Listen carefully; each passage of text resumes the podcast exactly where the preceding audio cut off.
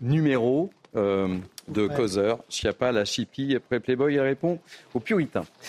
également avec moi Jean-Michel Fauvergue, ancien chef du RAID. Soyez le bienvenu, mon cher Jean-Michel. Et puis évidemment, Eduardo Rian-Sipel, porte-parole de Territoire de Progrès. Donc émission un peu spéciale, euh, évidemment, tout au long de, cet après-midi à l'occasion de la visite d'Emmanuel Macron. Euh, mon cher Gauthier Lebret, je le disais, visite placée là aussi sous très haute protection. Oui, je le disais également, effectivement, le périmètre de sécurité est, XXL. Euh, c'est vrai que des casserolades, franchement, n'auraient pas été de bon ton à quelques dizaines de mètres de là où Jean Moulin a été torturé. Donc on voit Emmanuel Macron qui vient de pénétrer dans la prison de Montluc, euh, qui est accompagné notamment du, du couple Klarsfeld. On voit également euh, le ministre de la Justice, euh, Éric Dupont-Moretti, le ministre de l'Éducation nationale, Papendiaï. Et donc il va visiter trois cellules, trois cellules comme je vous le disais, celle de Jean Moulin, celle de Marc Bloch et, celui, et celle du bourreau, à savoir celle de, de, Klaus Barbie. On et ensuite, on attend évidemment son, discours qui sera très scruté, oui. Priorité au direct, on peut peut-être écouter les, les échanges, mon cher Gauthier s'ils sont perceptibles Bon, j'avais 15 ans, mais je suis pas grand, j'étais pas gros à l'époque. Je suis allé vers elle, elle m'a repoussé du côté des hommes. Et toute femme qui arrivait avec un enfant à côté d'elle était gazée avec l'enfant. Alors comment savait-elle tout ça J'ai jamais su. Mon grand-père m'avait très bien maquillé ma carte d'identité, qui était faite à la main à l'époque. Il avait remplacé l'euro par an et il a mis à la fin. J'ai jamais eu le temps pour suivre dessus, du coup. Voilà. Le témoignage de M. Bloch est effectivement très fort. Dans les établissements scolaires, énormément. Mais dans les établissements scolaires. Continuez à témoigner. Hein. Demain, je, je continue. Et encore cette année, je me suis cassé la jambe au mois de juillet. J'ai commencé quand janvier. Mais en, 2019, qui est la dernière année que je peux comparer, à cause du Covid après, j'avais fait 75 euh, interventions entre octobre et mai. Octobre 18 et mai 18.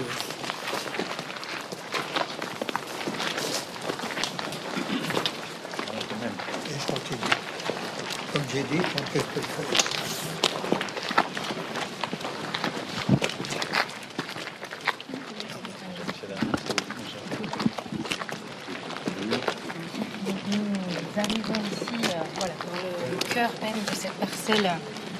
De, la prison de Montluc. Euh, ce bâtiment cellulaire qui a été construit en 1921, comme l'indique euh, le petit cadenceau, qui est euh, positionné juste au-dessus de, la porte d'entrée. La prison étant construite donc, en 1921 en face du fort du Ménil, on peut apercevoir en face de l'autre côté de la rue, et qui est construite également en même temps que le tribunal militaire, qui lui est juste derrière nous, le toit avec les tuiles rouges. Voilà, que l'on aperçoit au-delà du mur d'enceinte. Donc ce, complexe euh, est construit au début du XXe siècle. Et donc initialement, cette prison militaire, on le voit, est composée de deux ailes. L'aile des prévenus sur notre droite, l'aile des condamnés sur notre gauche, qui deviendront ensuite à partir de 1958 l'aile des femmes et l'aile des hommes. L'aile des hommes qui fermera en 1997 et l'aile des femmes qui fermera en 2009 cette dernière période d'utilisation qui reflète l'état de conservation du, site aujourd'hui. Je vous propose que l'on entre à l'intérieur de ce bâtiment.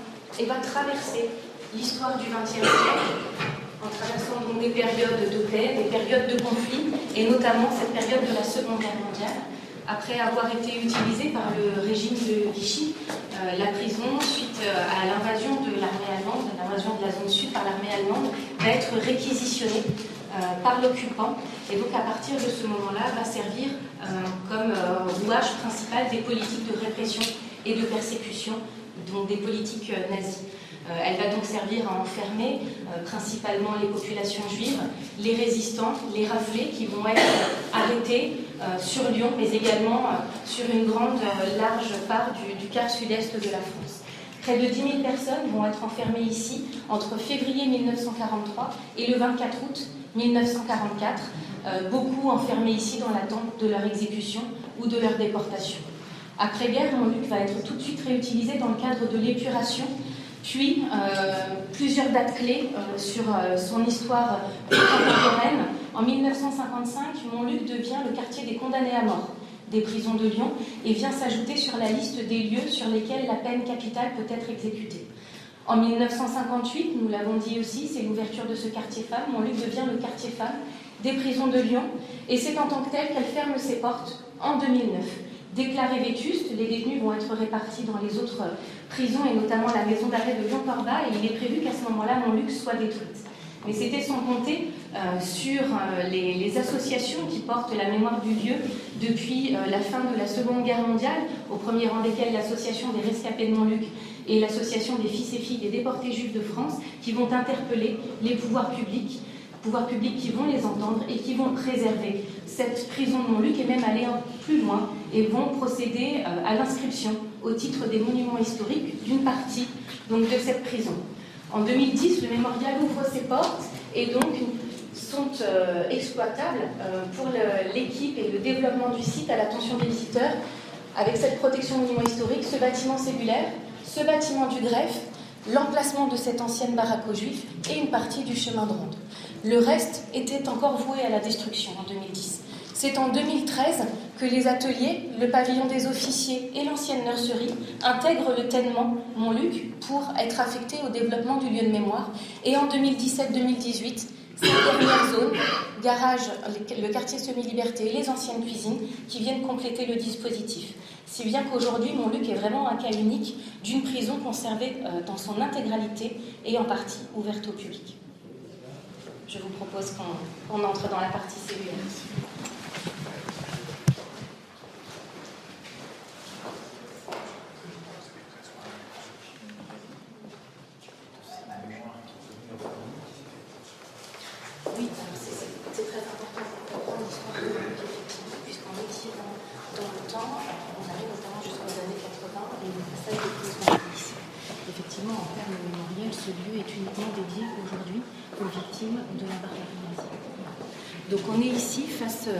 À, l'intérieur de ce bâtiment cellulaire avec du coup à peu près 80 cellules accessibles aux visiteurs qui se déclinent sur les trois niveaux et à l'intérieur desquels nous présentons des parcours biographiques donc de ces internés de la période 1943-1945.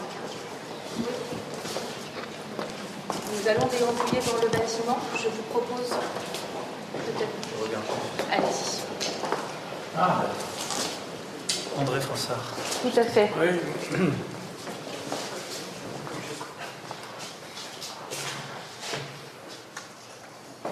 C'est là qu'il écrit donc euh, oui, les premières pages du livre. Il, il a fait un très beau témoignage euh, pendant le procès.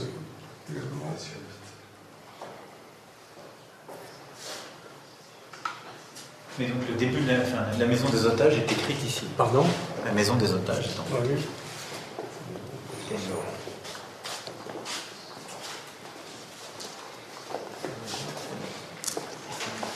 Donc ces cellules vont servir d'espace de détention, mais pas uniquement, puisque plus la répression s'intensifie au fur et à mesure, notamment de l'année 44, ces cellules dans lesquelles on va enfermer jusqu'à 8 personnes ne vont pas suffire, et donc tous les espaces disponibles dans la prison vont être utilisés, et notamment du coup cette baraque aux juifs qui se trouve dans la cour, et je vous propose du coup qu'on chemine jusqu'à l'extérieur. Et là, au-dessus, c'était pareil, d'autres cellules Tout à fait, tout à fait. Tout à fait. Les cellules qui sont identiques sur les trois niveaux.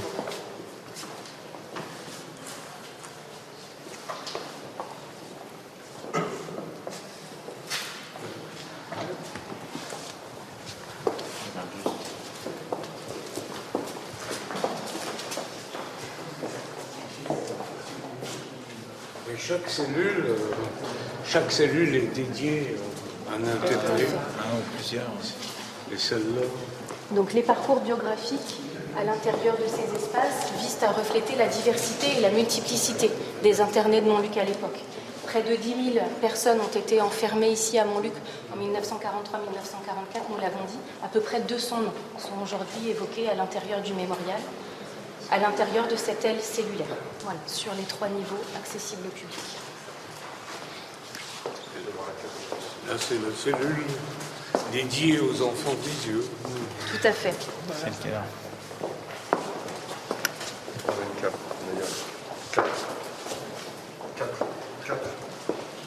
Donc, à l'intérieur de cet espace, effectivement dédié aux enfants d'Isieux,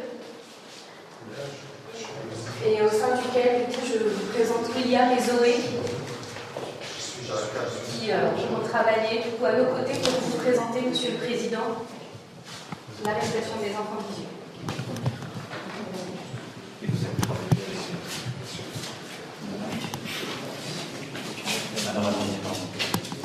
Euh, donc, euh, je m'appelle William Gravière, euh, Zoé Champy. On va vous présenter les enfants d'Isieux et leur histoire.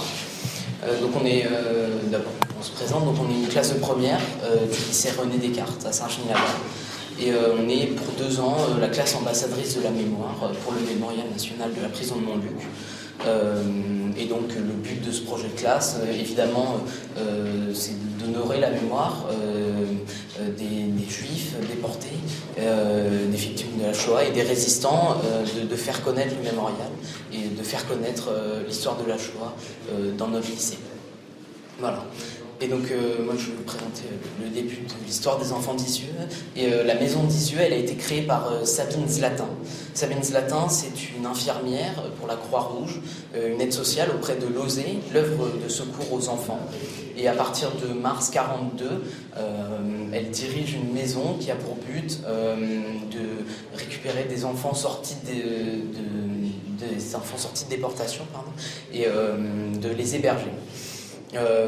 Voilà, donc le contexte, de, la création de la maison d'Isieux, c'est un contexte euh, qui commence à l'été 42, lorsque euh, le gouvernement de Vichy négocie euh, avec les autorités allemandes la livraison de 10 000 juifs de la zone sud, de la zone libre, euh, et qui plus est sur proposition euh, de Pierre Laval, qui est un éminent membre euh, du gouvernement de Vichy, et pour atteindre ces quotas, la déportation d'enfants de moins de 16 ans est autorisée par les autorités allemandes. En plus de cela, en réaction à l'invasion des, au débarquement pardon, des troupes alliées en Afrique du Nord le 11 novembre 1942, euh, les troupes allemandes euh, envahissent la zone sud, la zone libre, qui n'est donc plus du tout une région sûre euh, pour les enfants juifs et pour les populations juives.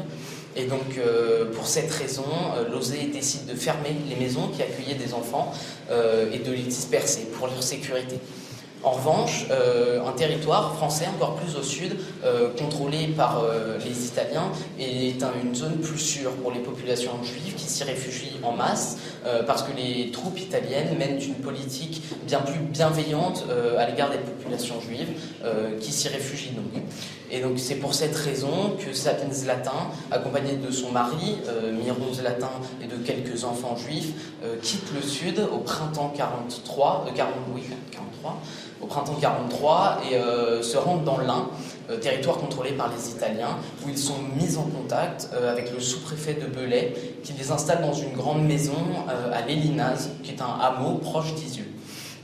Cette grande maison, on la connaît aujourd'hui sous le nom euh, de Maison d'Isieux et elle accueillera entre mai 43 et avril 44 environ une centaine d'enfants juifs euh, qui habiteront là-bas.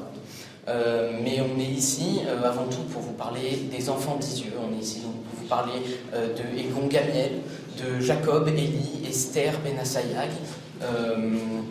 de Sarah Schulklapper, de Joseph Goldberg, de Claude Levent-Reifmad, de Paula Mermelstein, mais c'est au total 44 enfants euh, dont le destin tragique euh, débute au matin du 6 avril 44 lorsque, sous ordre de Klaus Barbie, une voiture de la Gestapo, accompagnée euh, de deux camions de la Wehrmacht, arrive à Isieux et à la maison, la grande maison d'Isieux, à l'Élinaz, et rafle les 44 enfants ainsi que les 7 adultes qui étaient présents avec eux.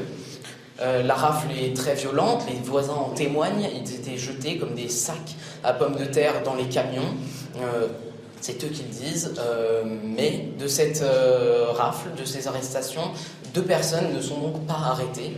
le premier, c'est Léon Reifman, un éducateur qui est en bas de la liste, un adulte qui était présent avec eux et euh, qui n'est pas arrêté car il réussit à s'échapper et à s'enfuir en sautant par la fenêtre. Le second, euh, René Voucher, lui, est arrêté, mais ensuite reconnu par sa cousine euh, comme non juif. Il est donc relâché par les autorités allemandes. Sabine Zlatin, elle, euh, en apprenant la rafle, quelques jours plus tard, euh, fera tout pour faire libérer ses enfants. Elle se rend à Vichy, elle se rend à Paris, elle contacte la Croix-Rouge, euh, mais en vain quand elle se rend à la maison d'Isieux sur les lieux de la rafle, quelques semaines plus tard. Elle retrouve la maison mise à sac et récupère donc quelques lettres et dessins réalisés par les enfants qui constituent aujourd'hui la collection et les archives de la colonie. Le lendemain, les 44 enfants et les 7 adultes à Lisieux sont emmenés à la gare de Perrache pour prendre un train à direction du camp de Drancy. Ils y arrivent le 8 avril 1944. Alors, ce n'est pas la fin de leur calvaire, car ce n'est pas leur destination finale. Ils sont en effet ensuite déportés par six convois différents. Dans ces voyages, les conditions, étaient horribles. Ils souffraient de la faim, de la soif et du manque d'hygiène. Une partie d'entre eux, une grande partie d'entre eux, vont arriver à Auschwitz-Birkenau, dans le plus grand camp de la mort, où ils sont tous gazés, à l'exception de Léa Feldblum, qui va être la seule survivante à cette déportation. Un autre groupe composé de deux adolescents, accompagnés de Miron Zlatin, vont eux être déportés dans les pays baltes, où dès leur arrivée vont être euh, fusillés. Alors, Léa Feldblum, elle va rester traumatisée toute sa vie par ces tortures et par le sort qui a été réservé à la colonie d'Isieux. C'est pour ça, c'est pour leur rendre honneur qu'elle va témoigner au procès de Klaus Barbie en 1987, même si ce dernier n'était pas sur les lieux lors de son témoignage. Alors maintenant, nous aimerions vous présenter le document que vous voyez juste ici. L'original de ce document, il a été euh, retrouvé par Serge Klarsfeld et il a constitué une des pièces maîtresses pour l'accusation de Klaus Barbie pour son procès de 1987 quand il était accusé de crimes contre l'humanité. Ce document, c'est un Telex. Alors, pour information, le Telex, c'était un réseau, c'est un réseau de communication permettant l'envoi et la récupération de messages via des signaux électriques. Ces signaux électriques, ils étaient reçus par des téléscripteurs et ils prenaient une forme dactylographiée, ensuite sous l'aspect de bande de texte. La Gestapo utilisait beaucoup ce moyen de communication lors de la Seconde Guerre mondiale. Et le telex que nous avons ici, l'original, a été fait par euh, Klaus Barbie le soir du 6 avril 1944. Il euh, y évoque euh, la rafle des enfants d'Isieux en y dénombrant le nombre de victimes. Klaus Barbie, qui d'ailleurs nie en avoir été l'auteur. Néanmoins, euh, nous voyons les lettres IA, qui sont les initiales de Im Auftrag, sous ordre, en français suivi du petit mot Getz, signé, et du nom de Barbie, ce qui en fait une preuve accablante. Ce telex est adressé au chef de la Gestapo parisienne. Et les propos, exactement, les voici. Il a été mis fin ce matin aux activités de foyer d'enfants d'Isieux, colonie d'enfants, Isieux 1. Au total, 41 enfants, âgés de 3 à 13 ans, ont été arrêtés.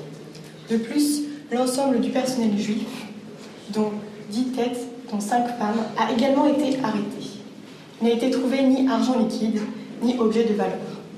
Le transport vers Drancy aura lieu le 7 avril 1944. Alors là, Klaus Barbie dénombre donc 41 enfants et 10 adultes. C'est parce qu'il considérait les euh, adolescents comme des adultes. Voilà. Nous espérons tous que la mémoire de cette histoire perdure, afin de rendre hommage à toutes ces, tous ces enfants, ces adolescents et ces adultes morts juste parce qu'ils sont nés juifs. Nous espérons aussi que cette mémoire nous permettra de ne pas reproduire les erreurs du passé. Alors merci à tous de votre présence et de votre écoute. Merci Merci. Qui a été conduit. Merci beaucoup.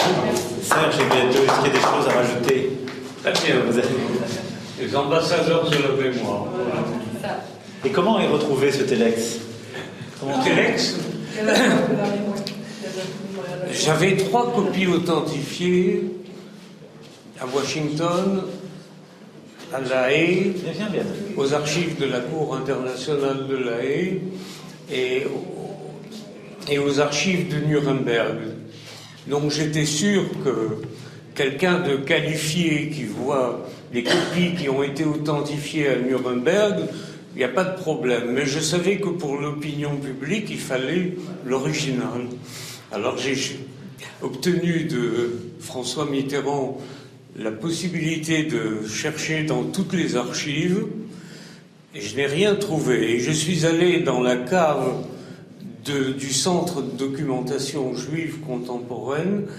Il y avait un amoncellement de cartons et au deuxième carton, j'ai trouvé une chemise que certainement Léon Poliakov avait amené au juge d'instruction chargé du procès de Abetz et il lui avait apporté des documents qui montraient le fanatisme des Allemands vis-à-vis des Juifs et dans cette chemise, il y avait en particulier ce Telex et donc il était en excellent état de conservation parce qu'il n'avait pas été consulté depuis 1951 ou 52. Et donc euh, il a pu être introduit dans la procédure. Et quand l'avocat de Klaus Barbie a voulu prendre en main pendant le procès ce, document, j'ai poussé un cri parce que le, Telex, ce sont des bandes qui sont alignées et qu'elles sont collées, mais qu'on peut les décoller très, très vite et dire ensuite le, le Telex est détruit, etc. Donc j'ai poussé un grand cri. Voilà. heureusement, on l'a retrouvé. Voilà. Vous avez un peu du, sous-titre et de contexte, parce que vous nous avez parfaitement décrit. Merci pour ce travail fait. Merci à vous. Merci, bravo, vraiment. C'est un projet de toute une année scolaire. Deux ans. sur deux ans.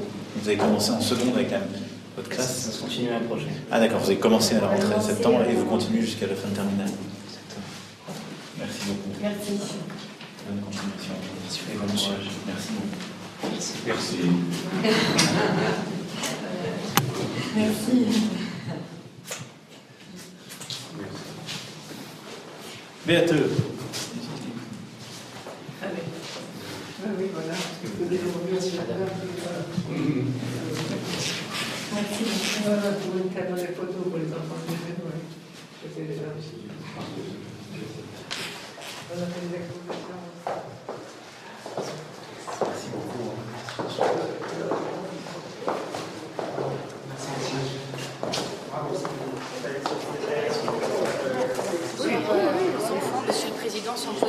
votre parcours de visite. Effectivement, du coup, les, projets pédagogiques dans lesquels euh, sont engagés le, mémorial mobilisent des enfants très investis. Et donc voilà, souhaité associés à votre lieu. Oui, c'est gentil.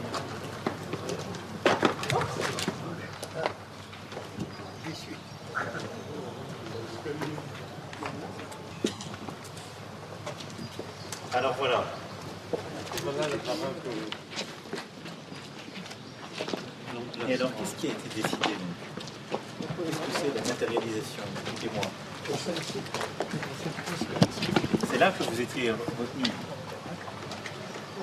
Il y avait combien de au total On avait la place d'être balayé toute la journée. On n'est jamais sorti de la cour. Toujours resté dans la baraque, mais mais quelquefois, à peu près une fois par semaine, il y avait l'appel. Une liste de gens qui étaient par ordre alphabétique, qui étaient dans la baraque, qui se terminait par l'une des deux formules, avec bagage ou sans bagage. Les, deux premières fois que je l'ai entendu, sur les trois que j'ai entendus, c'est sans bagage. Alors on savait, ceux qui avaient été appelés le savaient, que sans bagage, ils allaient être emmenés et fusillés dans la journée. Et troisième appel, je suis appelé. Dans les premiers, mon nom commence par un B, c'est ordre alphabétique. J'ai dû attendre pour savoir c'était avec bagage. C'était une formule, hein, parce qu'il y a longtemps qu'on n'avait plus rien. J'ai retrouvé ma, mère dans la cour. Ils nous ont emmenés à Pérage, dans Rancy, Auschwitz. Euh, le, le, 3 août, on arrive Et vous étiez combien à peu près dans la baraque Je sais pas. Entre ça par 240 personnes. Oui, par là, parce que je crois qu'elle pouvait conduire jusqu'à 200. Et de quel âge à quel âge? Ah, bah, Tous les âges. Moi, j'avais 15 ans et, et 8 mois quand, j'ai été arrêté. Ma mère avait 40 ans. Elle a été gazée à l'arrivée au Auschwitz, à Birkenau. Mais il y avait des hommes. Elle avait un gros ennui, ma, femme, ma mère, c'est qu'elle elle avait 40 ans. Elle était née le 17 mars 44. Elle, elle blanchissait très vite. Donc tous les, tous les 15 jours, elle allait chez la coiffeuse qui lui faisait une teinture. Mais là, il y avait un mois et demi qu'elle était poilée. Ça pardonnait pas les cheveux blancs à l'arrivée. Mais ton grand-père a été. Ah, mon grand-père, il est mort à la Gestapo, là. Assassiné. On est arrivé à midi et demi à la Gestapo, je peux dire qu'à 3 heures, il était mort. Au cours de son interrogatoire. Et Donc, il était pas seulement juif. Il est arrêté pour une autre raison. Et alors la matérialisation va se faire comment Alors, cette euh, baraque a disparu quelques années après la guerre. Et effectivement, au moment de la création du lieu de mémoire, les fils et filles de déportés juifs de France, qui bien sûr étaient partie prenante du projet, euh, ont souhaité effectivement que cet espace soit matérialisé, euh, matérialisé au sens qui ne symbolise pas les dimensions exactes de la baraque de l'époque, puisqu'en fait elle filait bien au-delà du mur que nous avons en face de nous voyons effectivement les photos euh, sur, euh, sur la gauche, qui sont les rares photos dont on dispose de cette cour à l'époque, qui était bien plus vaste que ce que l'on a face à nous, et donc de cette baraque qui était positionnée au milieu du mur. Et effectivement, aujourd'hui, nous, nous travaillons avec euh, l'association de Serge Klarsfeld et avec le comité scientifique du mémorial pour augmenter, améliorer l'évocation de cette baraque aux Juifs ici dans la cour du mémorial de la prison de Montluc. Oui, nous, nous souhaiterions une reconstitution à l'identique, on est prêt à un compromis, bien entendu. Mais ça a été refusé jusqu'à maintenant. M. Clarsel s'est toujours engagé à payer la reconstruction. Et alors, le refus, ça, ça, a été refusé, ça s'est pas fait, je ne sais pas pourquoi. Mais pour les jeunes, vous quoi M. Clarsel, c'est la reconstruction à l'identique. que c'est lui qui s'est engagé.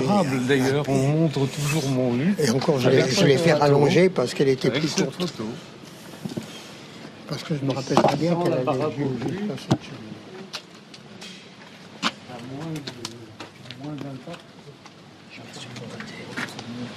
Ah oui, effectivement, la baraque, elle est au-delà du mur, et ça. Mais la fin de l'enceinte, la baraque, le mur d'enceinte intérieure.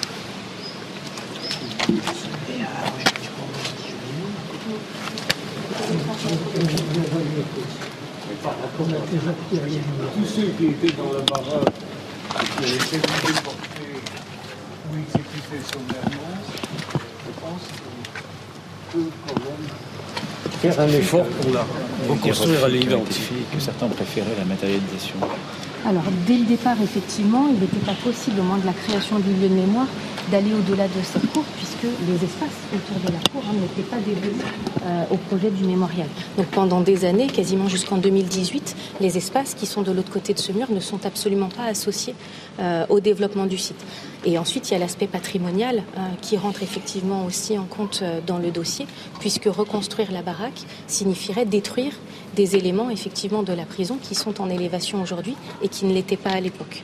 Euh, donc, comme je, le disais en introduction tout à l'heure. des éléments qui ont une, importance mémorielle aussi Alors, pas mémorielle, mais pour la compréhension de l'histoire du site. Euh, l'état de conservation du lieu aujourd'hui euh, correspond à sa dernière période d'utilisation, jusqu'en 2009. Donc, on a effectivement aujourd'hui autour de nous des bâtiments qui sont postérieurs à la Seconde Guerre mondiale sur cette zone-là, hors les ateliers qui sont ici face à nous en travaux. C'est qu'il faut qu'on regarde, parce que je pense que ça vaut la peine quand même de. Très bien. J'ai compris.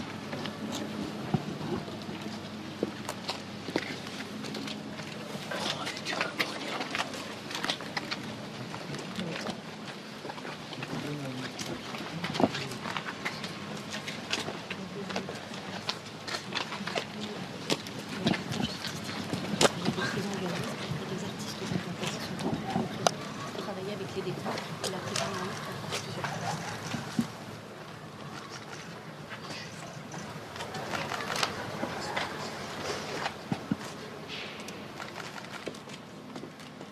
L'idée qui a été retenue sur la matérialisation de la masse. Si on reconstruit, on va reconstruire quelque chose qui n'existe pas. Qu'est-ce qu'on fait en fait Parce qu'on n'a plus le, le- le matériel et donc euh, euh, c'était euh, euh, éventuellement de dire euh, ils peuvent mettre un, un verre sérigraphié pour euh, redessiner en fait la maison telle qu'elle était en lui donnant toute, sa profondeur.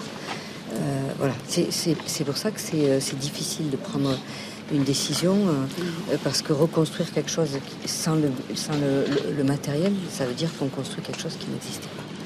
Oui, mais c'est une reconstitution. De toute façon, les, jeux- les gens regarderont ce qu'il y a à l'intérieur.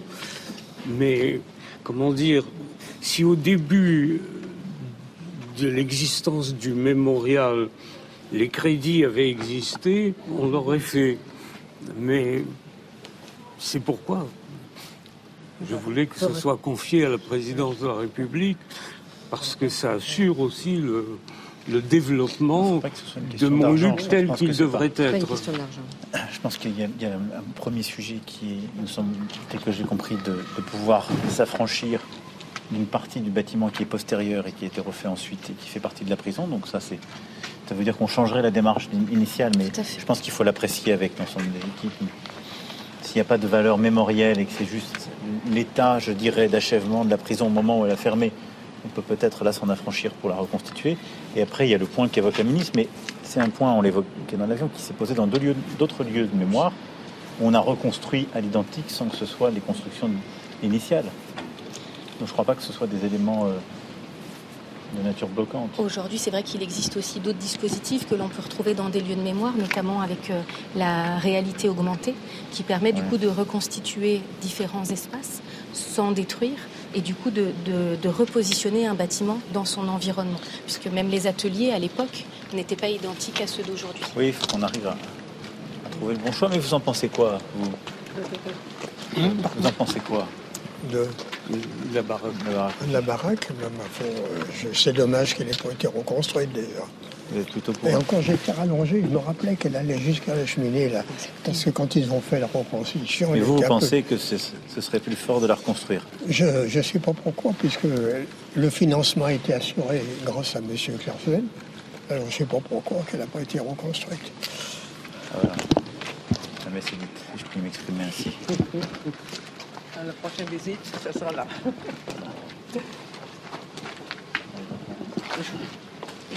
Ah, on va par là, pardon. Tout à fait.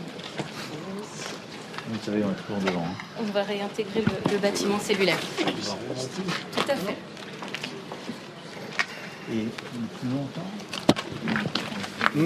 Combien de temps Les plus longs séjours ont été de combien de temps Les plus longs séjours dans la baraque au juif ont été combien André Frossard, par exemple, est resté neuf mois enfermé Mais dans la il, était, baraque. il était dans une cellule ou il était dans la baraque Il était dans la baraque. Mais effectivement, Frossard, neuf mois. euh, Oui, tout à fait.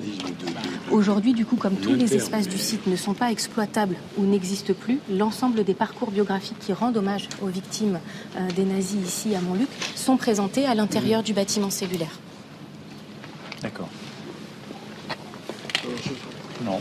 non, rien.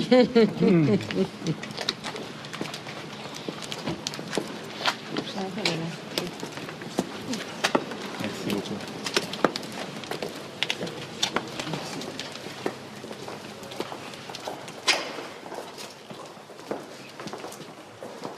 Je propose maintenant, Monsieur le Président, que nous cheminions jusqu'au premier étage. Oui, bien sûr.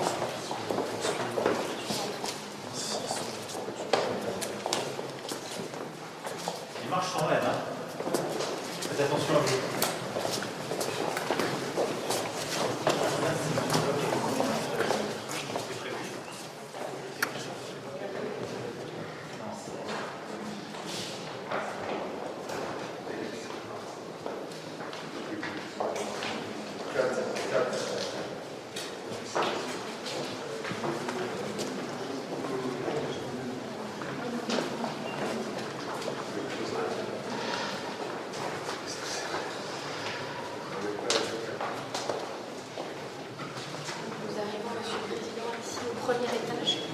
ce bâtiment cellulaire qui initialement n'était pas intégré au circuit de visite.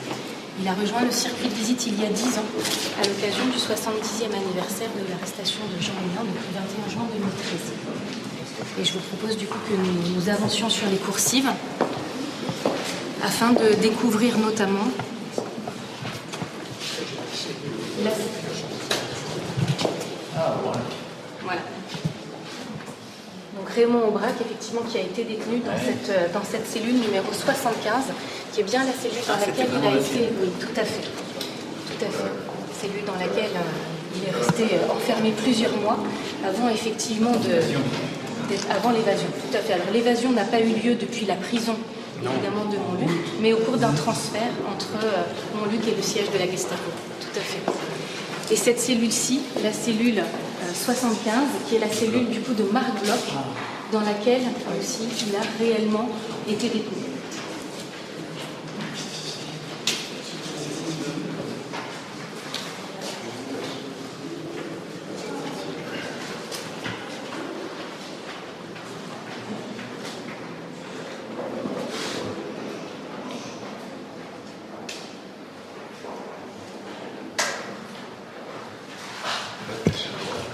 Donc Marc Bloch est resté euh, trois, mois, euh, trois mois à dans cette cellule où les, conditions de détention effectivement étaient euh, absolument euh, horribles.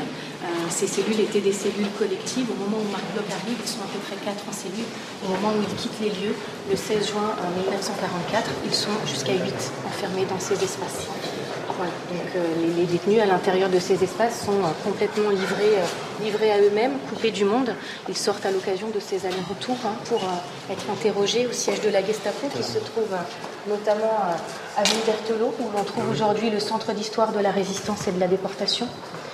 Et donc dans, dans ces espaces, les, les détenus qui vont essayer de, de passer le temps comme ils peuvent, si les tortures physiques n'ont pas lieu en théorie ici à Montluc, les conditions d'enfermement, de voir euh, ces co-détenus rentrer euh, très abîmés, des interrogatoires, tout ceci participe de la torture morale.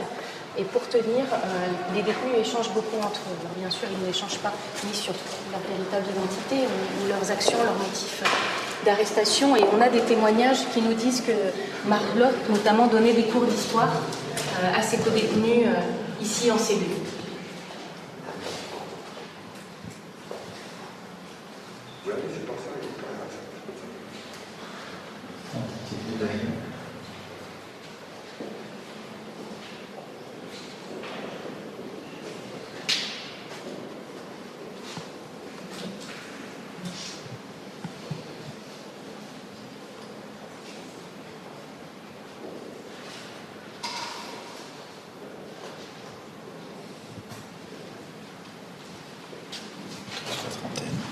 Donc, les détenus se méfiaient tout de même énormément les uns les autres, puisque parmi eux se trouvaient des moutons, ces détenus à la solde des Allemands qui étaient chargés d'écouter et de grappiller quelques renseignements euh, pour espérer euh, un traitement un peu plus souple de la part des gardiens.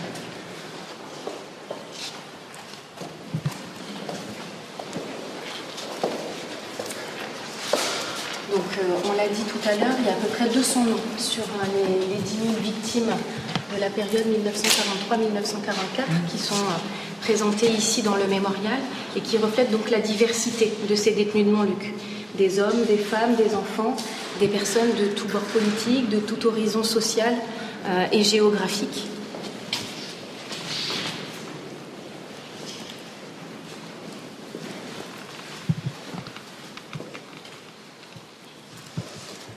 Dans ces cellules à cette période-là, effectivement, le mobilier est inexistant.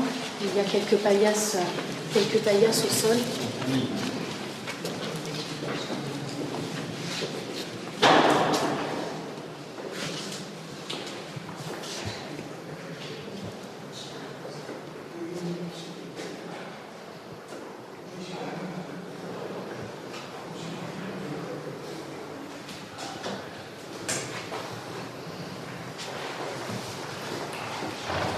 Donc, ces cellules étaient devenues des espaces de détention collectifs, comme l'ancien réfectoire, comme la, cour, comme la baraque aux juifs, comme euh, le bâtiment des ateliers, comme les douches. Tous les espaces disponibles sur le site étaient devenus des espaces de, de détention.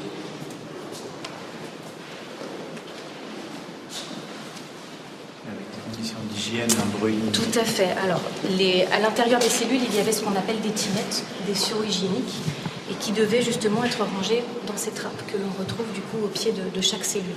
On retrouve énormément mention de ces, euh, de ces trappes dans les témoignages, parce que du coup, les détenus s'en servaient pour communiquer d'un étage à un autre à travers du coup ces conduits. Et les détenus dans les témoignages appelaient ça radiotinette, ce qui leur permettait effectivement d'échanger quelques informations entre eux sans être du coup perçus par l'extérieur.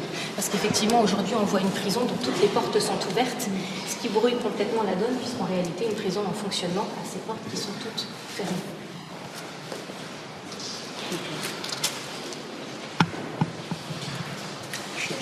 ma mère, c'est pour cet étage au-dessus. Comme, comme, les cellules sont abîmées, il n'y a, plus de photos. Je ne sais plus. Mais je sais qu'elle était en cellule par, et c'est vrai que du coup, le, parcours de la maman de Claude Bloch a aussi fait l'objet de, projets pédagogiques. Euh, plus de la moitié du coup des visiteurs du mémorial sont des, publics scolaires et Claude Bloch est vraiment très investi auprès d'eux, témoigne régulièrement et, est très souvent présent à nos côtés. tout à fait. Tout à fait. Que toutes les femmes restaient en cellule, avec les hommes qui étaient mis dans la baraque les femmes, alors tout en cellule, à 7 ou 8 là-dedans, je me suis toujours demandé comment elles pouvaient tenir. Tout à fait. Il est resté combien de temps votre, votre ben, comme moi, trois, semaines. Avant d'être transporté Avant d'être emmené, on a été emmenés ensemble à Drancy. Le, le, 20 juillet, on est arrivé le 22 à Drancy. Le 21, le train s'arrête à Dijon. Et les cheminots restent, arrivent à dire à travers les villes fermées, elles étaient bloquées. Hier, 20 juillet, il y a eu un attentat contre Hitler, mais on ne sait pas ce qui est advenu. C'est des officiers supérieurs de l'armée allemande qui avaient fomenté un attentat. Ils ont mis une bombe qui a explosé, mais bon, les fenêtres étaient ouvertes, euh, l'air est parti, il n'a pas été tué. Sinon, ça aurait changé beaucoup de choses, je pense. Voilà, c'est comme ça qu'on a su qu'il y avait un attentat le 20 juillet 1944 contre Hitler par, par ces officiers. Et vous étiez, vous étiez informé du débarquement de ces choses-là Vous le saviez, ça Le débarquement accompagnait ça pour ça ben, On, on l'a su, euh, on n'était pas encore arrêté. Là, on n'a pas espoir. C'était avant. C'était le 6 juin 44. Et avant, juste avant votre arrestation ben, Le 29 juin, on a été arrêté. Montluc est vraiment la porte d'entrée ici à Lyon vers le système concentrationnaire. Euh, sur les 10 000 euh, internés de Montluc, à peu près 7 000 vont être déportés. Euh, donc évidemment, pas déportés directement depuis Lyon. Ils vont d'abord être envoyés vers les camps de transit de la région parisienne, notamment Drancy, Compiègne, Romainville. Et c'est depuis la région parisienne, effectivement, qu'étaient constitués les convois, tels qu'on les a à l'esprit, à destination des camps de concentration et des centres de mise à mort. On a évoqué tout à l'heure la, cellule de, Raymond Aubrac. Effectivement, suite euh, à l'arrestation du 21 juin 1943, les détenus, euh, les résistants arrêtés à Caluire vont être répartis entre ces différents niveaux. Et on a Raymond Aubrac qui sera enfermé tout seul dans cette cellule et qui, depuis son œilleton, sera un des derniers à percevoir Jean Moulin descendre cet escalier. Euh, déjà très abîmé par les tortures et les interrogatoires, qui ne tenaient plus debout, qui étaient supportés par deux gardiens et qui encore à nouveau étaient descendus jusqu'au rez-de-chaussée pour être conduits au siège de la Gestapo. Je vous propose qu'on monte justement pour regagner euh, la cellule de Jean Moulin.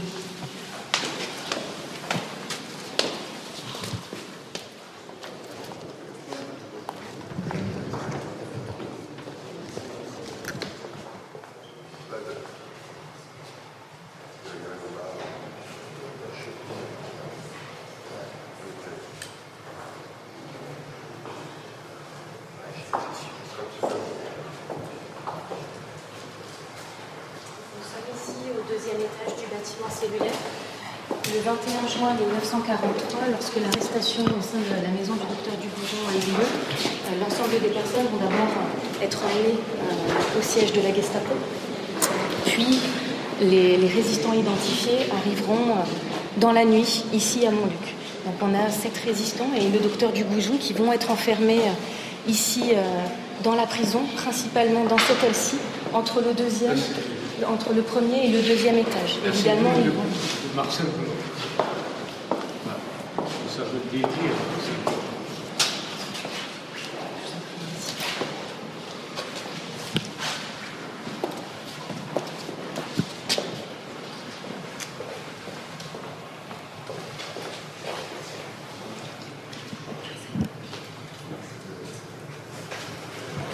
a vraiment été, il est dédié à Dieu, il a vraiment été retenu là.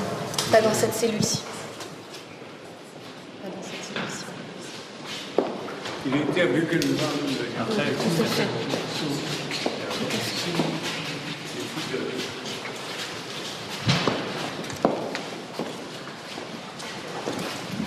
Donc effectivement, ces résistants du 21 juin 1943 sont répartis, isolés entre le deuxième étage et le premier étage. Le docteur Dugoujon, dont la cellule se trouve juste en face de celle de Jean Moulin, lui aussi l'apercevra au moment où leur porte pourra les vider, les tinettes notamment vont s'ouvrir. Il apercevra euh, Jean Moulin euh, étalé au sol dans sa cellule déjà mécanisée.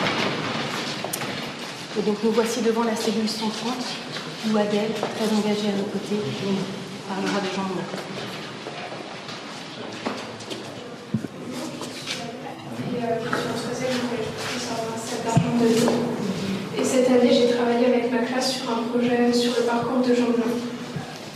Et euh, donc, euh, ce projet il consiste à rendre hommage à Jean Moulin en faisant participer plusieurs établissements scolaires situés à des endroits importants de sa vie. Euh, donc, euh, grâce à ce projet, on a pu savoir, euh, on apprend plus sur sa vie et euh, sur lui et sur ce qu'il faisait. Donc, Jean Moulin, c'était un passionné d'art, c'était un amateur de caricature, c'était un enfant de Béziers, c'était c'était aussi un préfet originaire de l'Hérault, mais surtout, c'était un résistant, un héros de la Seconde Guerre mondiale. Il avait reçu deux missions du général de Gaulle. La première, c'était l'unification des mouvements de la résistance. Et la deuxième, c'était la création d'une armée secrète. Euh, c'est aussi lui qui est à l'origine du CNR, le Conseil national de la résistance. Euh, par, contre, il n'a jamais pu voir la fin de la guerre parce qu'il s'est fait arrêter avant. Il s'est fait arrêter à Chalmire, euh, dans la maison du docteur Duroujon, le 21 juin 1943. Il s'est fait arrêter alors qu'il était en train de faire une réunion secrète euh, pour la résistance. Lui et tous les résistants qui étaient dans, enfin toutes les personnes qui étaient dans la maison du docteur, ils ont tous été emmenés dans la, prison euh, de Montluc. Et euh, donc Jean Moulin, il était ici et il était dans cette cellule tout seul avec juste un lit ici et un seau pour ses besoins. Et au début, il a réussi à cacher son identité à la Gestapo. Il, disait qu'il était un patient du docteur et il avait donné l'identité de Jacques Martel. Mais, euh, la Gestapo a appris que c'était lui, Max, le chef, et il a été torturé, et, euh, mais il n'a jamais donné d'informations à ses bourreaux.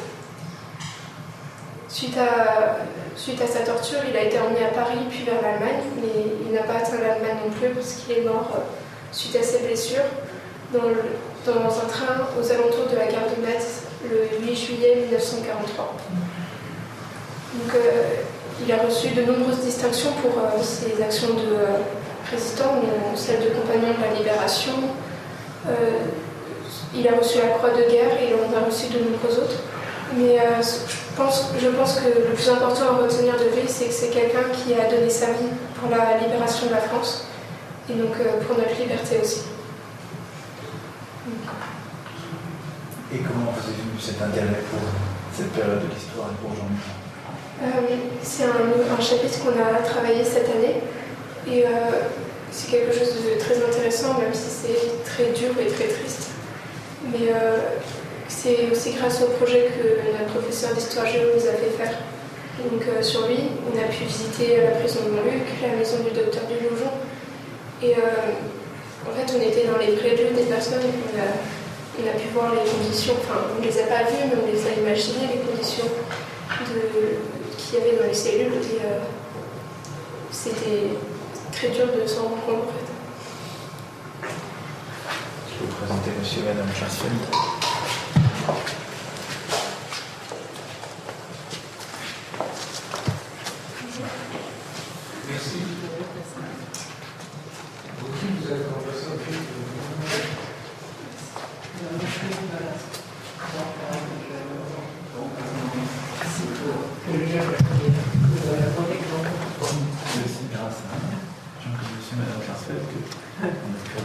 avancé. Les procès se sont tenus. C'est très bien ce que vous savez Merci. Merci beaucoup. On est en troisième, j'imagine. Adèle sera dans deux jours au Panthéon. pour, Ah, euh, dans le cadre voilà, d'un projet national que Lina porte autour de Jean Moulin. Elle présentera le parcours de Jean Moulin avec sa classe au Panthéon. Et la dernière cellule que nous souhaitions vous montrer, Monsieur le Président, est la cellule qui le circuit de visite ici à l'intérieur du bâtiment cellulaire et qui évoque le parcours cette fois-ci de Claude Barbie, qui est le dernier détenu euh, lié à cette histoire de la Seconde Guerre mondiale à Montluc. Et donc vous êtes avec Côme et Ambre.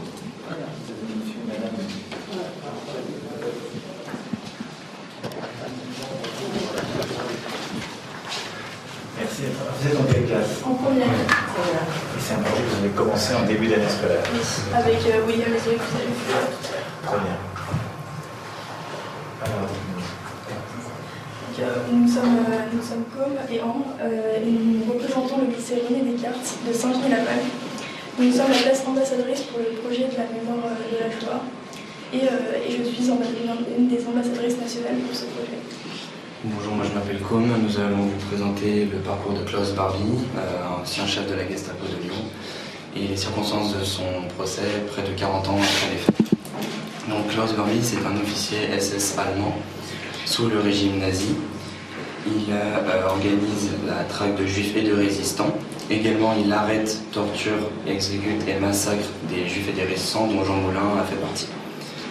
Donc euh, à la fin de l'été euh, 1944, Klaus Barbie fuit la France pour l'Allemagne, où il travaille pour les services de secret américains, pendant euh, en Europe, dans le contexte de la guerre froide.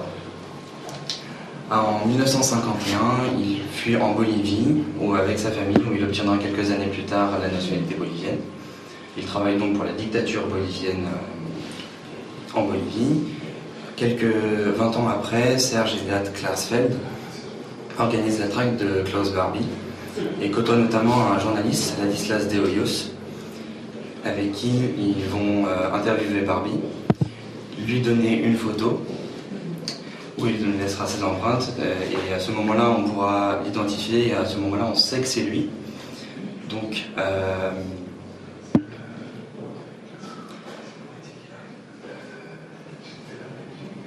et il est repéré. Alors après, comment on fait?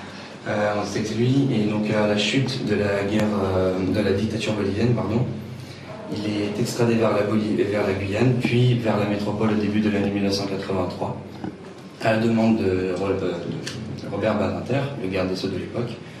Il est incarcéré ici, à la prison de Montluc, sur le lieu de ses crimes pendant une semaine. Donc la photo que vous voyez ici de Klaus Barbie, elle, est prise ici même. Et donc, elle termine le parcours de visite euh, pour euh, différencier des autres détenus et pour montrer que justice a enfin été faite. Et par la suite, il sera transféré à la prison Saint-Joseph de Lyon en attente de son procès en 1987. Je vais à présent vous parler du convoi du 11 août 1944, qui est un des chefs d'inculpation euh, à ce procès. Pour, euh, se replonger dans le contexte, euh, à, l'été 1944, les, euh, les autorités allemandes intensifient les, exécutions et arrestations et déportations de juifs résistants. Donc le matin du, du 11 août euh, 1944, 650 internés sont appelés dans la cour de Montluc et prennent la direction de l'Allemagne puisque, et ne passent pas par Paris, puisque la, libération semble proche. Le trajet durera 11 jours, pendant lesquels les, conditions de vie euh, seront, euh, seront tout simplement inhumaines, puisqu'il n'y aura pas d'eau, ni de nourriture, euh, ni d'hygiène. Et ce train desservira trois destinations. Euh, premièrement, les, hommes non juifs seront envoyés au camp de Natzweiler-Struthof, à côté de Strasbourg. Euh, ensuite, à Ravensbrück, en Allemagne, ce seront les femmes non juives qui y seront déposées. Et le train s'arrêtera pour, euh, pour la dernière fois à Auschwitz-Birkenau, où euh, seront déportés les hommes, femmes et enfants juifs qui seront euh, gazés pour, la plupart. Les quelques survivants et ceux qui voulaient ont pu, témoigner à ce procès. En parlant de ce procès, il aura fallu 4 ans d'investigation pour, pour récolter toutes les preuves contre Barbie. Et, il s'ouvrira le 11 mai 1987 dans la salle, dans la salle des pas perdus du tribunal de Lyon. Euh, pour, euh, pour juger Barbie, il faut prendre en compte trois critères. Premièrement, il faut des preuves des, actes qu'on l'accuse. Euh, puis il faut des nouveaux faits, puisque aucun justiciable ne peut être, euh, peut être jugé deux fois pour, les mêmes faits.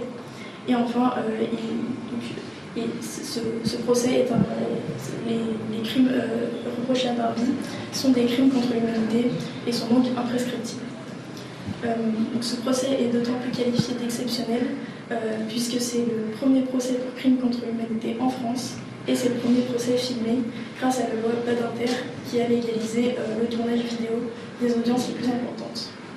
À ce procès, Klaus Barbie est accusé euh, de quatre faits qui, lui sont reprochés.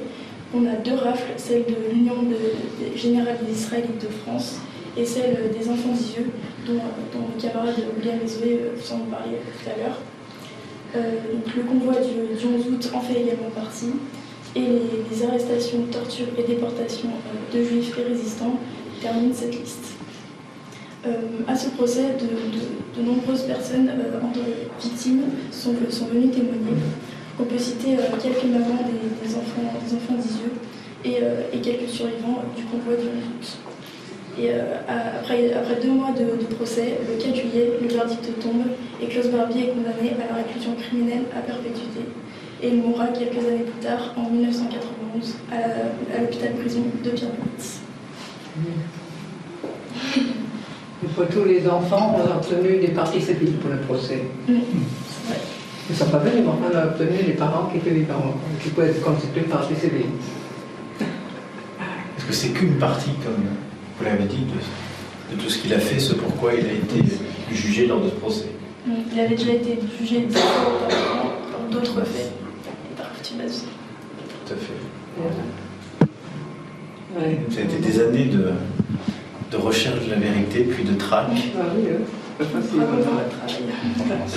c'est remarquable.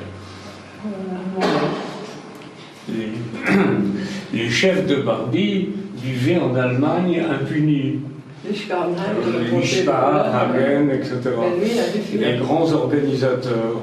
Et lui, ça, correspondait au, mythe du criminel nazi. Il est allé au bout du monde, dans la cordillère des Andes.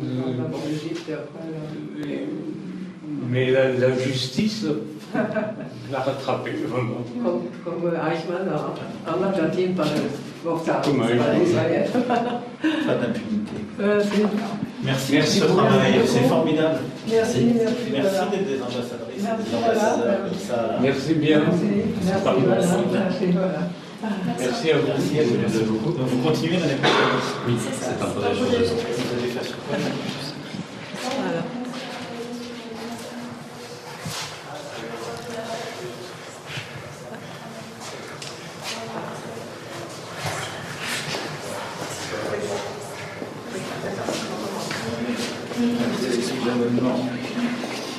Merci,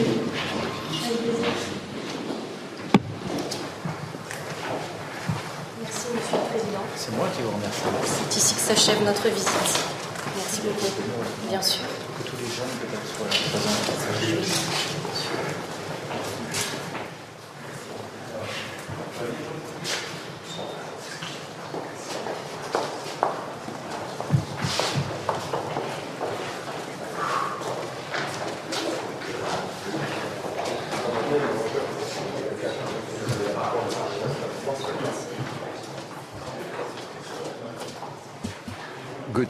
que retenez-vous hein, Et on va faire très rapidement un petit tour de, plateau avec nos, invités de, l'après-midi. Beaucoup d'émotions, euh, de solennité au cours de, cette visite de, cette euh, prison de, Montluc. Hein. Et euh, de transmission, c'était vrai, plusieurs moments d'émotion, notamment entre ces jeunes très engagés dans le travail de mémoire et évidemment face au couple Klarsfeld qui a œuvré à l'arrestation de Klaus Barbie et, à, son procès. Donc oui, on retient euh, euh, vraiment un, moment euh, d'émotion et en voyant ces images et en, écoutant les différents intervenants, on se dit vraiment que, les bruits de casserole hmm. n'auraient pas du tout été adéquats à quelques encablures de la prison de Montluc. Et donc on comprend sans doute la décision à la fois du préfet et de la justice d'interdire dans un grand périmètre les manifestations. C'est sans doute pas pareil pour ce matin où il y a eu vraiment un excès de zèle de la part de la préfecture, rendant impossible aux Français, à cause d'une toute petite minorité, de venir assister aux commémorations du 8 mai. Donc voilà pour cette visite du chef de l'État en plusieurs étapes. La cellule de Marc Bloch, la baraque aux Juifs, là où étaient donc enfermés les Juifs dans cette prison de Montluc, la cellule évidemment de, Jean Moulin, et, et, pour terminer, la cellule du bourreau, de celui qu'on a surnommé le boucher de Lyon, à savoir Klaus Barbie, qui a, torturé Jean Moulin. On rappelle que Jean Moulin n'est pas mort dans cette prison, mais est mort dans un train qui l'emmenait en Allemagne. Il n'a pas pu arriver jusqu'en Allemagne. Il est mort aux alentours de Metz. Et donc là, maintenant, on attend le, discours du chef de l'État. Petit tour de table rapide, Jean-Michel Fauvergue. Que retenez-vous de, cette visite? C'est une, déambulation mémorielle qui était particulièrement euh, euh, importante à faire, euh, en ce moment même d'ailleurs, et, et, qui était tout à fait pleine, pleine d'émotions, avec effectivement un, échange de, génération à génération. On voit ces jeunes qui ont travaillé euh, d'arrache-pied sur, euh, sur cette séquence euh, mémorielle, sur cette séquence d'histoire.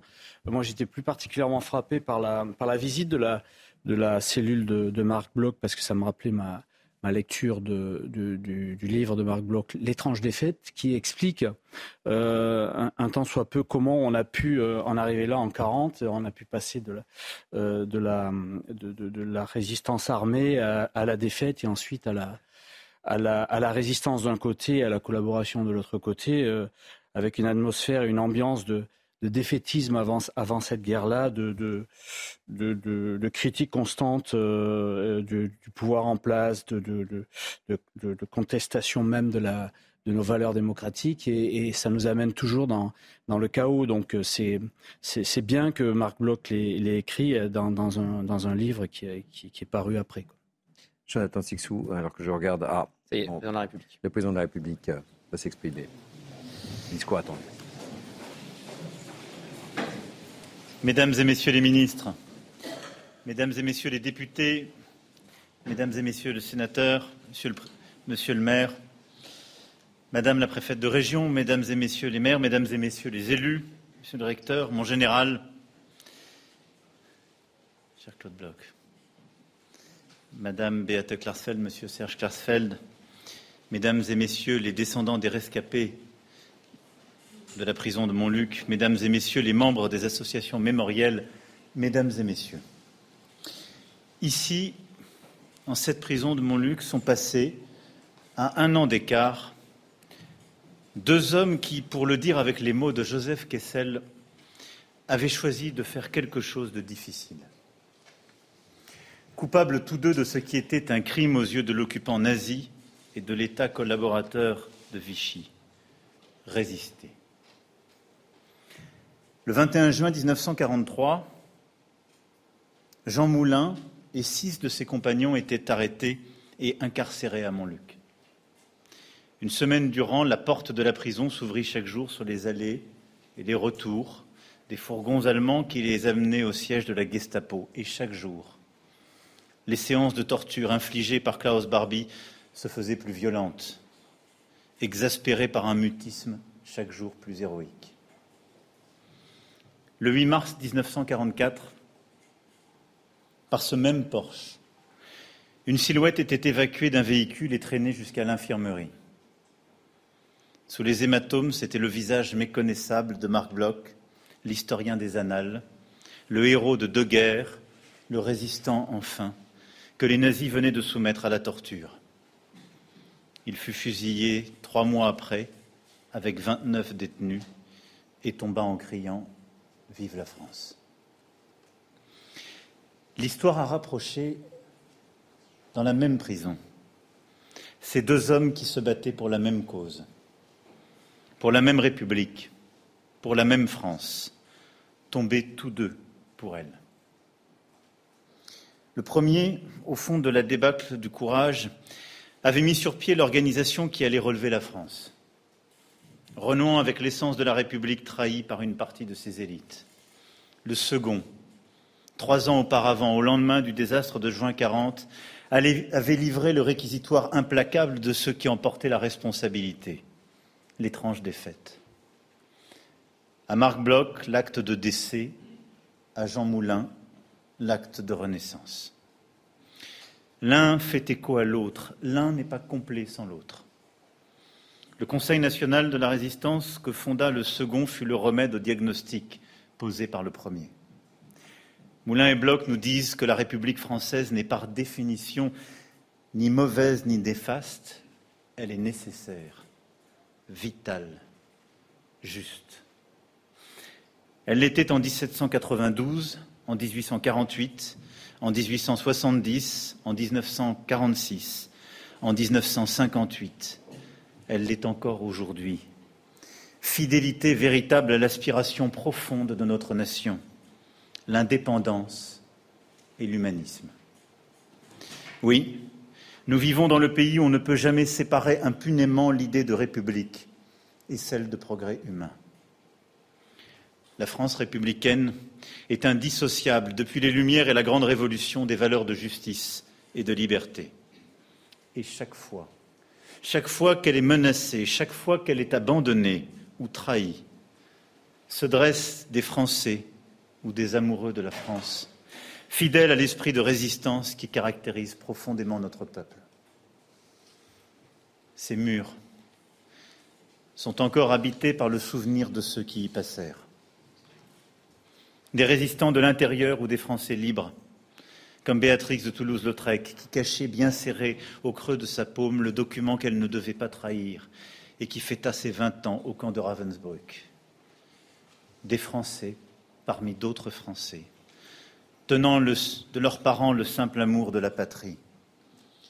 Des Français vieux comme des Français jeunes, comme Albert Bulka, du haut de ses quatre ans, qui arriva le 6 avril 1944 à Montluc avec 43 autres enfants qui avaient pour seul tort d'être juifs, comme les enfants d'Isieux, passant une nuit à Montluc, leur dernière, avant Drancy, puis Auschwitz. Des étrangers parmi les Français, ayant fait le choix du cœur et du sang versé, amis de la France universelle, celle qui a toujours quelque chose à dire au monde dès qu'il s'agit de la liberté du genre humain comme Alcide Beauregard, le lieutenant canadien parachuté qui émettait des émissions radio clandestines depuis une maison du 8e arrondissement lyonnais et qui ne revit jamais son pays. Tous sont là, qui peuplent ces lieux et nos mémoires. L'histoire de cette prison n'a pas commencé avec l'occupation et Vichy et ne s'est pas terminée à la libération. L'écho d'autres drames y résonne, la guerre d'Algérie, d'Indochine. Mais l'expression de la barbarie nazie a déchaîné ici son effroyable singularité. Entre le 17 février 1943 et le 24 août 1944, ils furent près de dix mille à entrer à Montluc par cette porte. Dix mille à passer par cette cour sous la menace des armes allemandes, à être poussés le long des couloirs, jetés dans ces cellules de quatre mètres carrés, où huit personnes dormaient à même le sol, d'un sommeil haché par la promiscuité, les bruits de bottes des geôliers, l'incertitude du lendemain. Parce qu'ils avaient choisi de résister, parce qu'ils étaient juifs. Dix mille, dont il n'y eut que trois mille survivants. Quelques-uns d'entre eux sont toujours parmi nous, Jean Nalit, André Gaillard et Claude Bloch. Il nous fait l'amitié de sa présence. Oui, durant toutes ces années, il s'est trouvé, sur le sol français et ailleurs, des Français qui entendirent résister, qui sentirent sourdre en eux cette sève de liberté, lente, invincible, qui gonflait les cœurs, qui serrait les poings et relevait les fronts. Nous étions alors en 1943. En 1943, déjà, les Alliés débarquaient en Sicile, où les forces libres se battaient en Afrique, en Italie, puis bientôt en Corse, tandis que dans les caves et les maquis se levait en silence la masse énorme des défenseurs de la République française. Déjà, Marc Bloch avait rejoint les francs-tireurs avec, dans sa besace, le cahier sur lequel il griffonnait ses cahiers politiques clandestins. Déjà, le général Delattre, condamné à dix ans de prison pour avoir refusé de baisser les armes face à l'invasion allemande, parvenait à s'échapper et à rejoindre Londres. Ici même, à Montluc, André de Vigny, puis Raymond Aubrac, grâce au risque fou pris par sa femme Lucie, s'était évadé. En 1943, naissait le CNR, et en 1943, mourait Jean Moulin, assassiné. Si tant est qu'on puisse mourir quand on fait sienne une cause qui nous dépasse et qui nous survit. Jean Moulin était l'arrière-petit-fils d'un soldat de la Révolution, petit-fils d'un insurgé de 1851, fils d'un hussard noir de la Troisième République. Dans ses veines coulait cet amour des Lumières, réchauffé au grand soleil de son Languedoc natal. Jean Moulin était enfant de la République, serviteur de l'État au point d'être nommé plus jeune préfet de France à 37 ans, à Rodez, puis à Chartres. Soldat de la France, au point de demander à être relevé de ses fonctions de préfet pour pouvoir aller se battre. Cela ne lui fut pas permis, et c'est face aux nazis que le préfet de Chartres mit à l'épreuve son propre courage, refusant, lors de la débâcle de 1940, de signer un texte mensonger accusant à tort des tirailleurs sénégalais de l'armée française de massacres sur les civils du hameau de la Thé, en Eure-et-Loire. Arrêté, emprisonné, torturé, il tenta d'échapper à l'étau des nazis en se tranchant la gorge avec un tesson de verre.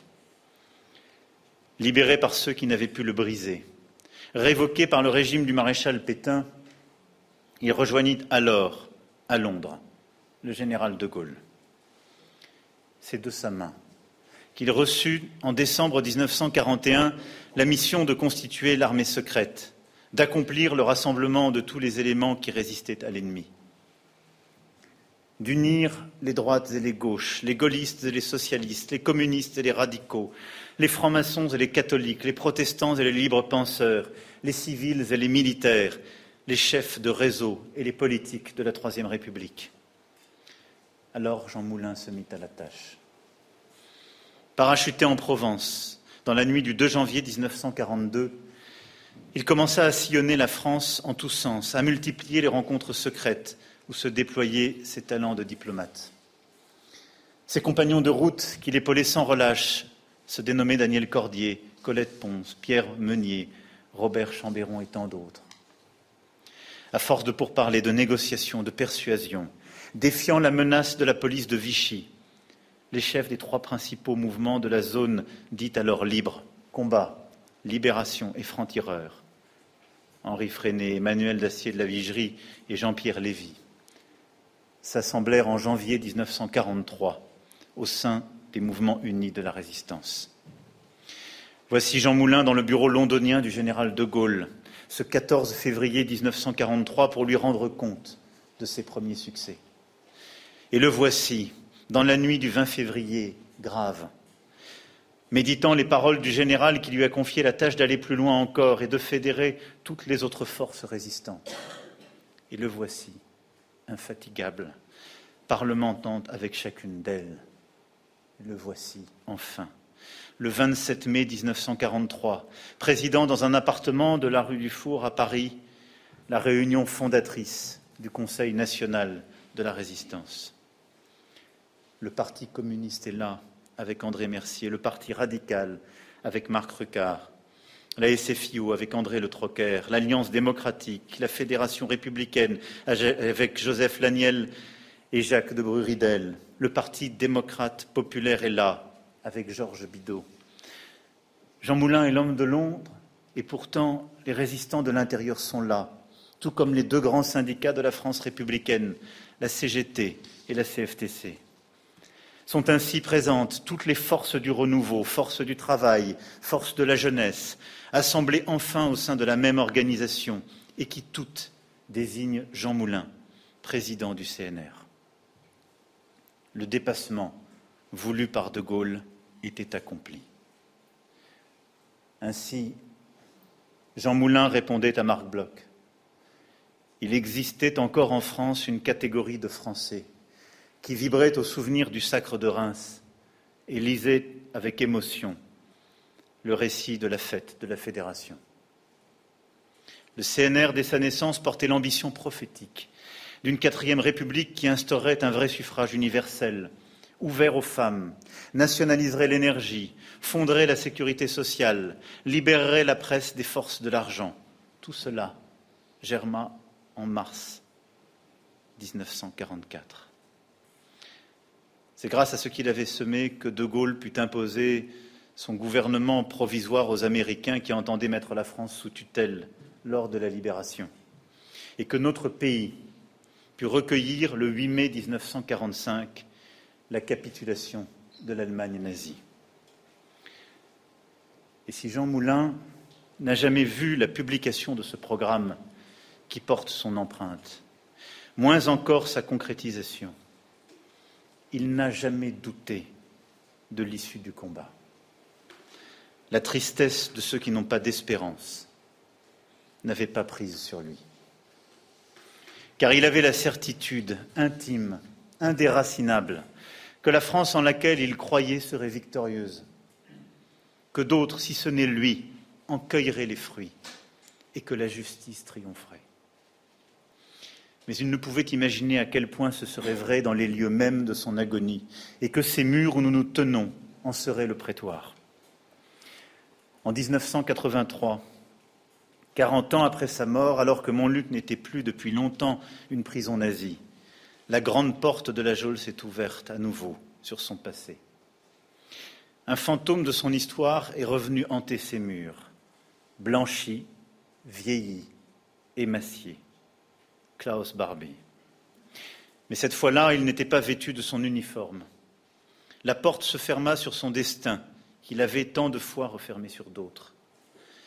Car après trente ans de cavale, d'espionnage et de trafic en Amérique du Sud, grâce à l'acharnement d'hommes et de femmes de courage et de mémoire, Beate et Serge Klarsfeld, qu'une fois encore je remercie et admire, Ladislas de Hoyos, Régis Debré, le tortionnaire de Jean Moulin venait d'être extradé pour être jugé à Lyon, au cours du procès qui allait faire retentir pour la première fois dans les assises françaises le terme de crime contre l'humanité.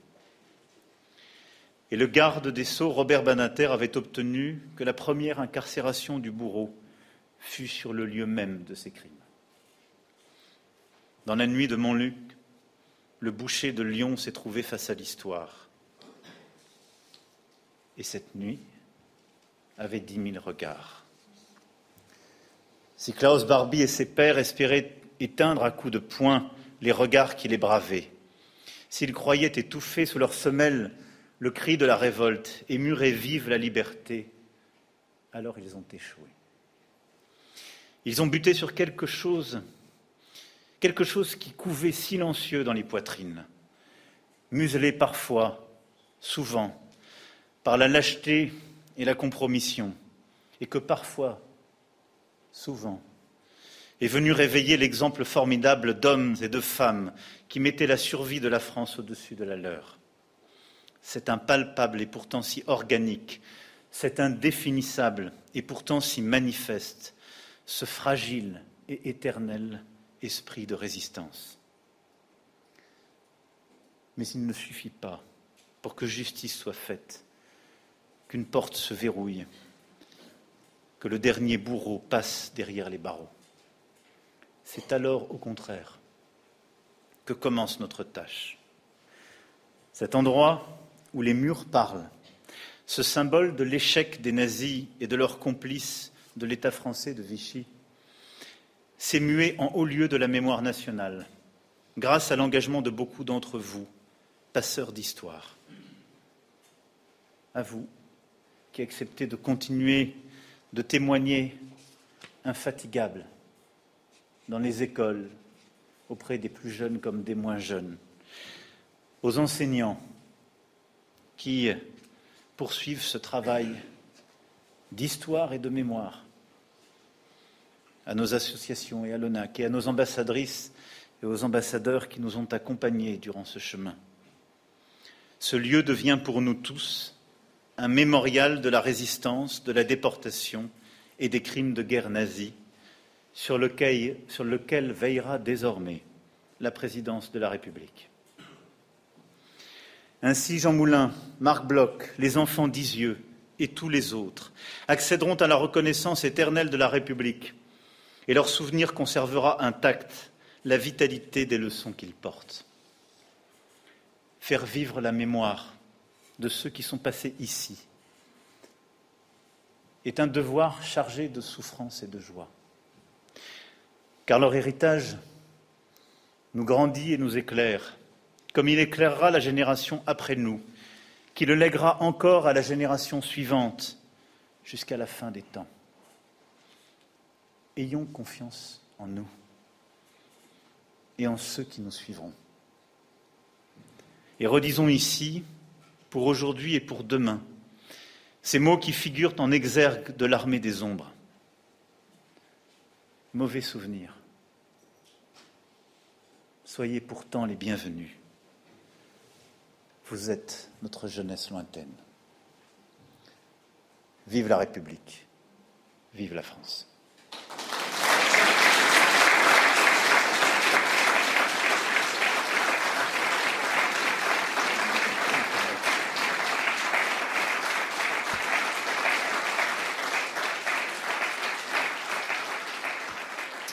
Alors, Jonathan Sixou, je me tourne vers vous. Que retenez-vous de ce discours d'Emmanuel euh, Macron? Le président de la République a parlé de murs habités, de murs qui parlent au sein de cette prison de Montluc euh, à Lyon. Et c'est finalement tout ce qui ressort à mes yeux de, cette, euh, de cette, visite pleine d'émotion et d'attention également, de transmission c'est que la mémoire euh, ne peut pas être simplement quelque chose d'abstrait. La mémoire a besoin de, s'inscrire dans euh, du concret, dans du tangible. On a vu le chef de l'État à plusieurs reprises euh, toucher les, murs des cellules dans lesquelles il entrait. Et comme nous le faisons tous quand nous visitons un lieu ancien, un lieu qui nous touche et dont on a envie de, de se pénétrer de, quelque chose, d'une force, d'un esprit, l'esprit des pierres, l'esprit des lieux, c'est quelque chose qui existe et je trouve que cette visite aujourd'hui, euh, indépendamment de tout clivage politique, illustre cela, illustre euh, l'une des façons de transmettre euh, la mémoire de l'histoire, quelle qu'elle soit, c'est les lieux et le génie des lieux. On a vu aussi, on a eu à, voir un passage très intéressant le, débat dans la cour, s'il fallait ou non reconstruire la, baraque des mhm. Juifs. c'est un, débat qui, qui, transcende toutes les, périodes historiques, quels que soient les monuments historiques. Vous l'avez euh, aussi bien au château de Versailles qu'à Paris avec le palais des Tuileries, qu'au, camp d'Auschwitz, où on se demande s'il faut ou pas euh, reconstituer les, barbelés euh, électrifiés autour des, baraquements. On voit que quelle que soit l'histoire et les moments de l'histoire, il y a cette question qui se pose que faire quand le lieu n'existe plus? Comment transmettre cette mémoire de l'histoire à travers la mémoire des lieux. Et cette visite aujourd'hui nous le prouve, on a besoin des, lieux d'histoire pour euh, nous permettre de continuer de, nous en souvenir et de la transmettre. Eduardo Riancipel. C'était une euh, cérémonie, euh, une belle cérémonie, importante et émouvante. Émouvante parce que nous rentrons dans l'histoire de, de, ces victimes, de ces héros de la résistance. Je pense en particulier aux enfants d'Isieux, dont on a salué la mémoire, ces pauvres enfants qui ont été déportés et assassinés par euh, les nazis avec la collaboration euh, de Vichy, et la mémoire de ces deux grands personnages, euh, Jean Moulin qui était au centre de la cérémonie d'aujourd'hui, mais aussi Marc Bloch dont nous avons parlé, et, dont je recommande aussi la lecture de, cet ouvrage classique désormais L'étrange défaite, et qui est un très grand historien français. Hein. Le président de la République l'a rappelé, le fondateur de l'école des Annales, il a écrit dans les années, à la fin des années 20, années 30, ce grand livre Les rois thaumaturges, quelqu'un qui a totalement refondé la pensée euh, euh, historique française. Euh, et je crois que c'est ce que la République a toujours fait de mieux. C'est-à-dire que nous avons ces personnages avec Jean Moulin qui se sont battus pour les valeurs fondamentales auxquelles nous reconnaissons, qui ont permis que notre démocratie, notre République soit vivante. Et commémorer, c'est pas simplement rendre un hommage à des figures du passé, c'est aussi réactiver dans notre présent les valeurs que ces gens-là ont portées, surtout dans un moment où, euh, euh, où, la guerre est de retour mhm. en Europe, n'est-ce pas? Et, où on se demande qu'est-ce que être français, qu'est-ce que la France, qu'est-ce qui nous rassemble comme pays malgré la diversité de notre population? Là, nous, avons des figures qui sont devenues, si j'ose dire, des patrimoines nationaux et républicains qui sont constitutifs. Et, Eduardo, je vous interromps. On va écouter Serge Klassfeld qui intervient. Pardonnez-moi le parcours de Jean Moulin, le parcours des enfants d'Isieux. Pour nous qui venons à Lyon depuis plus de 40 ans, eh bien, c'est 50 ans, même, même plus pour Béate. Euh, c'est un moment extrêmement émouvant et réconfortant. C'est la première fois qu'un président de la République se rend sur le mémorial de Montluc. Ça a une symbolique particulière sur la reconnaissance de votre euh, travail oui, il et, a de dit, l'histoire.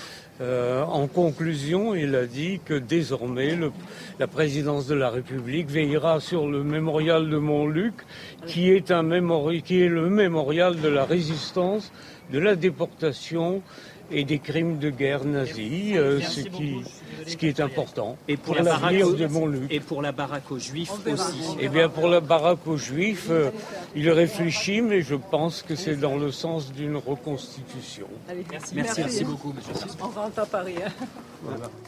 Édouard de je vous ai coupé la parole, mais euh, il était important qu'on on, écoute Serge Oui, je vous en prie. Et puis, et puis Serge Klarsfeld aussi, qui d'une certaine façon est, honoré à travers cette cérémonie parce que grâce à lui, justice a pu être en grande partie faite euh, euh, grâce à son travail euh, historique et grâce au procès contre notamment Klaus Barbie. Évidemment. Donc ça, c'était très important, je pense aussi, de, le rappeler.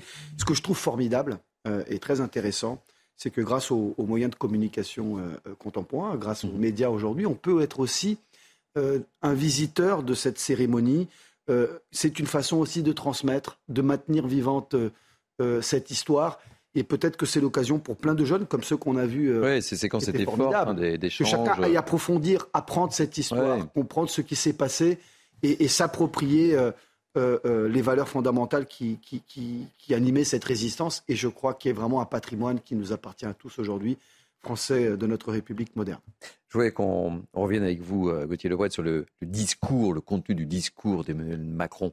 Quels sont les, les passages forts que vous retenez euh, Racontez-nous un petit peu ce que vous retenez. Ce que je retiens, c'est que souvent Emmanuel Macron aime se servir de l'histoire pour parler du présent.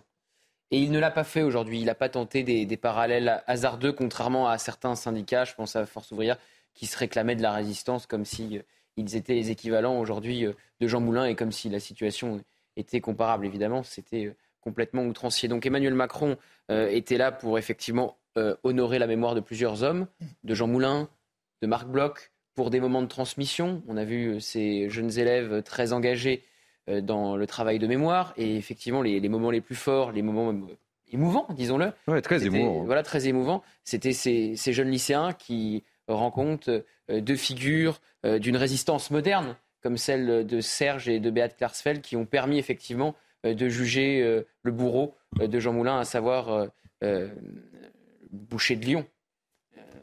donc c'était très émouvant. Et puis, euh, Emmanuel Macron a, rappelé que Klaus Barbie a été enfermé également dans cette prison de Montluc. C'est la dernière cellule qu'il a visitée. Et c'était la volonté du garde des Sceaux de l'époque, euh, de Badinter, euh, d'enfermer pendant un temps Klaus Barbie là où il avait torturé à la fois Jean Moulin et évidemment d'autres. On rappelle aussi effectivement les 44 enfants qui ont été déportés et tués, 44 enfants d'Isieux, et c'est comme ça aussi qu'a commencé euh, cette période de, commémoration.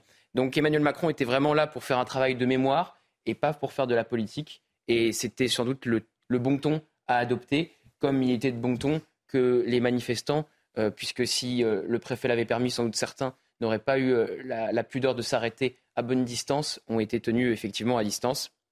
Certains le regretteront, surtout ce matin sur les Champs-Élysées où ce n'était pas le même contexte. Mais là, effectivement, la mémoire devait primer sur euh, toute revendication politique.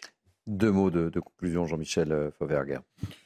Oui, on est sorti l'espace d'un instant de la, de la lourde actualité, l'actualité pesante et qui revient chaque fois dans, dans, les actualités justement. Donc on est sorti de cette actualité-là pour se plonger dans nos racines.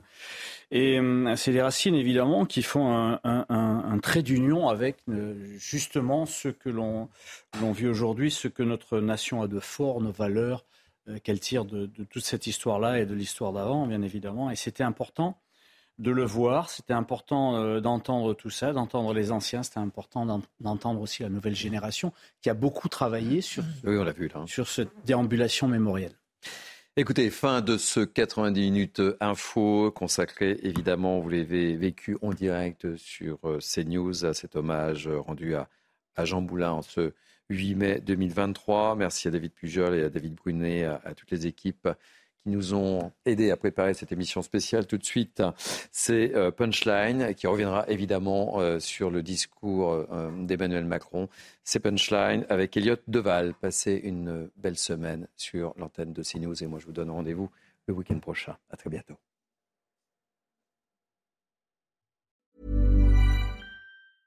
Hey, it's Paige DeSorbo from Giggly Squad. High quality fashion without the price tag. Say hello to Quince. I'm snagging high-end essentials like cozy cashmere sweaters, sleek leather jackets, fine jewelry, and so much more. With Quince being 50 to 80% less than similar brands. And they partner with factories that prioritize safe, ethical, and responsible manufacturing. I love that. Luxury quality within reach. Go to quince.com slash style to get free shipping and 365 day returns on your next order. Quince.com slash style.